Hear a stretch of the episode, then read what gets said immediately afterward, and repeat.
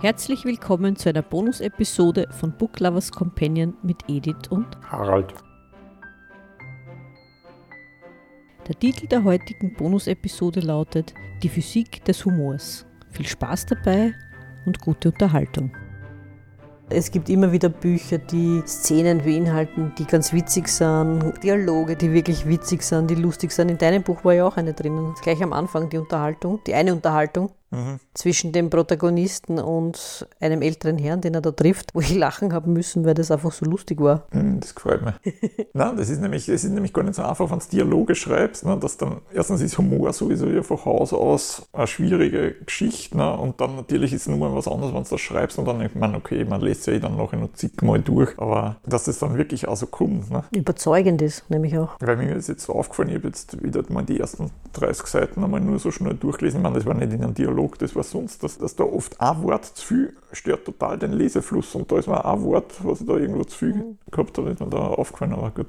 Ja, na, Situationen oder wie du sagst, Dialoge humorvoll oder lustig zu schildern, ist schwierig. Das ist so wie der Beruf des Komikers, des Kabarettisten, eigentlich einer der schwierigsten ist, weil die Leute zum Lachen zu bringen, wirklich von Herzen zum Lachen zu bringen, ist einer der schwierigsten Aufgaben, die es gibt. Das glaube ich auch, aber, aber wenn ich immer, ich weiß nicht, ich glaube eigentlich, ich bin schwarz zum Lachen zu bringen, weil wenn ich jetzt irgendein Kabarett sehe oder her, egal ob jetzt live oder als Aufzeichnung irgendwo, also ich denke mir, das muss schon wirklich gut sein, dass ich zum Lachen komme, weil die anderen, da sitzt, ist mir schon passiert, sitzen im Saal drin und alle anderen lachen und ich denke, um Gottes Willen, das ist jetzt Sterbehilfe, ne? wenn ich jetzt 80, 80 bin oder keine Ahnung, ich meine, das ist schon grenzwertig, ne? wirklich, ne? das ist, das ist, ich meine, der, der, von den meisten Kabarettisten gruselt es mir eigentlich, es gibt wirklich ein paar ausgezeichnete, aber, aber dann die anderen, ich weiß nicht, man will jetzt keinen Namen nennen, eine Zeit lang haben sie den anständig im Radio gehabt, wo ich mir auch gedacht habe, na, der hat sicher aber im ORF sitzen. Es gibt dann einen Sprecher, der hat den gleichen Familiennamen, ich weiß nicht, ob die jetzt miteinander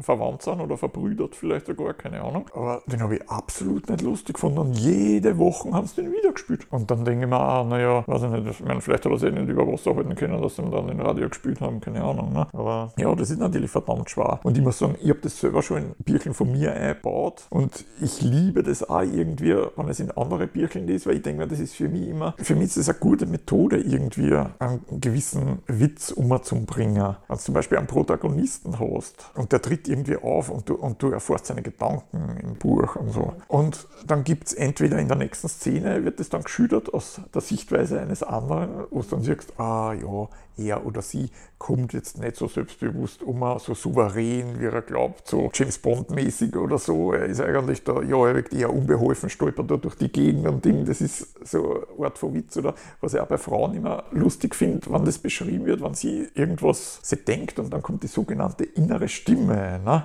die dann sagt, ah, ja, liegst du gerade wieder mal selber an oder legst du wieder die Hucke voll oder haben wir schon ein schlechtes Gedächtnis, können wir uns nicht mehr erinnern, wie das wirklich war oder so. Solche Sachen finde ich immer witzig. Ja, ja stimmt. Aber wie gesagt, es ist natürlich für, ich glaube, für Autoren auch ein bisschen schwieriger, das rüberzubringen, weil du hast ja nicht diese Situationskomik, die du jetzt im Film und Fernsehen hast. Das macht es natürlich ein bisschen schwieriger, das in Worte auf Papier zu bringen, als jetzt zu zeigen. Weil du kannst jetzt keine Situationskomik einfach so zeigen, das ist natürlich im Film leichter. Du musst das einfach besser beschreiben. Wenn du sagst, das ist jetzt eine, komische Situation, mhm. dass das wirklich auch dann für den Leser komisch ist. Weil das, was du jetzt im Kopf hast, an, einer Szene, für dich, wie es witzig ist, heißt ja nicht, dass der, der das dann liest, auch als komisch empfindet. Das Risiko hast du sowieso immer, wenn du mit Humor spielst, sage ich jetzt mal. Aber weißt du sagst, das ist leichter mit der Situationskomik. Ich weiß jetzt nicht, ob man das so sagen kann, weil als Autor muss das halt beschreiben. Möglichst gut beschreiben, möglichst prägnant beschreiben, dass das dann auch irgendwie umkommt. Und wenn du das jetzt aber im Film machst, denke ich mir, weiß nicht, hast du nicht das gleiche Problem mit der Inszenierung, mit der Regie, mit den Schauspielern? Ich meine,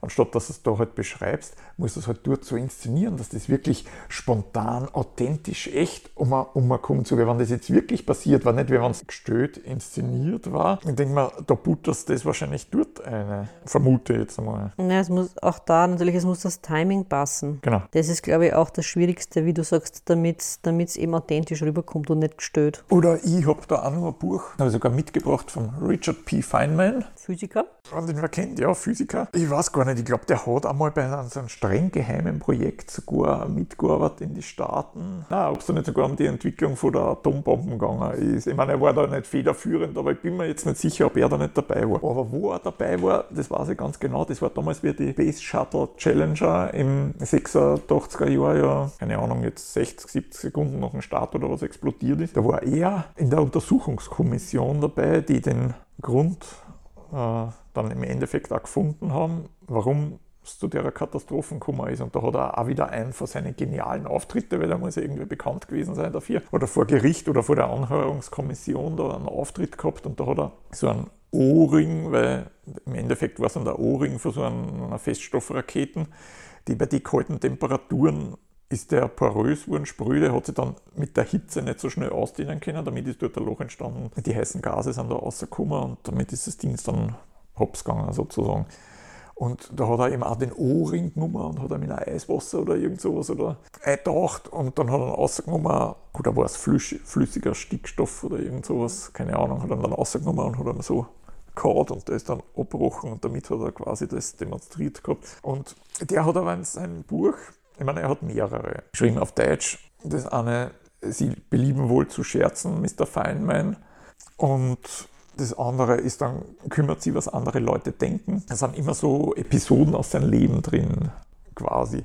Und wir sind jetzt nur, es ist ewig aus, dass ich das gelesen habe, wir sind jetzt nur zwei in Erinnerung. Eins, da ist er immer, um sich zurückzuziehen, um seine Gedanken zu sammeln. Das ist ja, ich meine, an und für sich ja schon für einen Physiker, Universitätsprofessor, ne, eigentlich äh, ja, ein Genie irgendwie. Ne. Ist ja das schon absurd, hat er sich immer zurückgezogen in eine kleine Nische, ich glaube es war ein Striplokal oder irgendwas. Dort hat er sich immer zurückgezogen und hat dort immer sein gleiches Getränk getrunken und hat dort halt immer was aufgeschrieben, niedergeschrieben. Und ich weiß nicht mehr genau, wie das war. Auf jeden Fall hat, ist dann irgendwann einmal zu einem Prozess gekommen und zwar den Ladenbesitzer. Der ist dann irgendwie verklagt worden, der ist irgendwas beschuldigt worden und, und seine ganzen guten Stammgäste, die haben alle gesagt, na, und also es tut mir jetzt leid, ich weiß zwar, dass das nicht so ist, aber ich kann da jetzt nicht als Zeuge gehen vor Gericht, weil dann war es ja meine Frau, dass ich da war, oder meine Freundin war oder meine ganze Familie war Also die sind alle angesprungen. Und nur der Feynman hat dann gesagt, ja, ja ich habe kein Problem damit, dass ich da, da als Zeuge gehe. Und das ist, ja, ich weiß nicht. Und ich finde das eben, ich finde, der Humor ist da, dass er auf der einen Seite so eine Persönlichkeit ist, Universitätsprofessor. Dann schon das andere, dass er überhaupt in so eine Art von Etablissement, lokal geht. Und dann, auch noch sagt, ja, ich habe da jetzt kein Problem, dass er, also, das war für mich so komisch.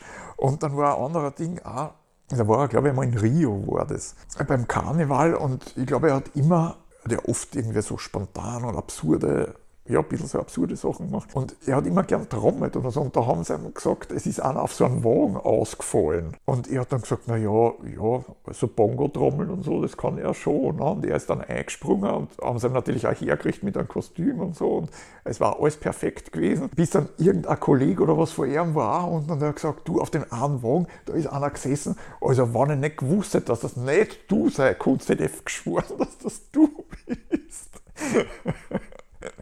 Lauter so verrückte Geschichten hatte. Also wie gesagt, ich habe die zwei Bücher da geliebt, die ich von ihm gelesen habe. Ja, wie gesagt, und das geht eigentlich ja, in die Richtung Biografie, kannst du sagen, weil das sind immer so Episodenabschnitte aus seinem Leben. Und ich glaube, einmal gibt es ihm auch, das ist in dem Büchel drin, was im Englischen heißt, What do you care, what other people think, Wo, wo er das, glaube ich, seiner Frau predigt, ja, warum sie sich immer so viel antut und Ding und was geht es das an, was die anderen denken, was die Nachbarn denken und Ding. Und sie ist dann aber ganz gemein und stellt ihm irgendeine Herausforderung. Ne? Und sagt dann, ah, na, das kann er jetzt nicht machen, weil was denken das die anderen? Nein, ich meine, es ist eine gute Philosophie, aber es funktioniert oft nicht. Ne? Die Buchempfehlungen zur Bonusepisode Richard Feynman. Sie belieben wohl zu scherzen, Mr. Feynman, Abenteuer eines neugierigen Physikers und kümmert sie, was andere Leute denken. Das war die Bonus-Episode von Book Lovers Companion. Wir hoffen, es hat euch gefallen und freuen uns auf ein Wiederhören.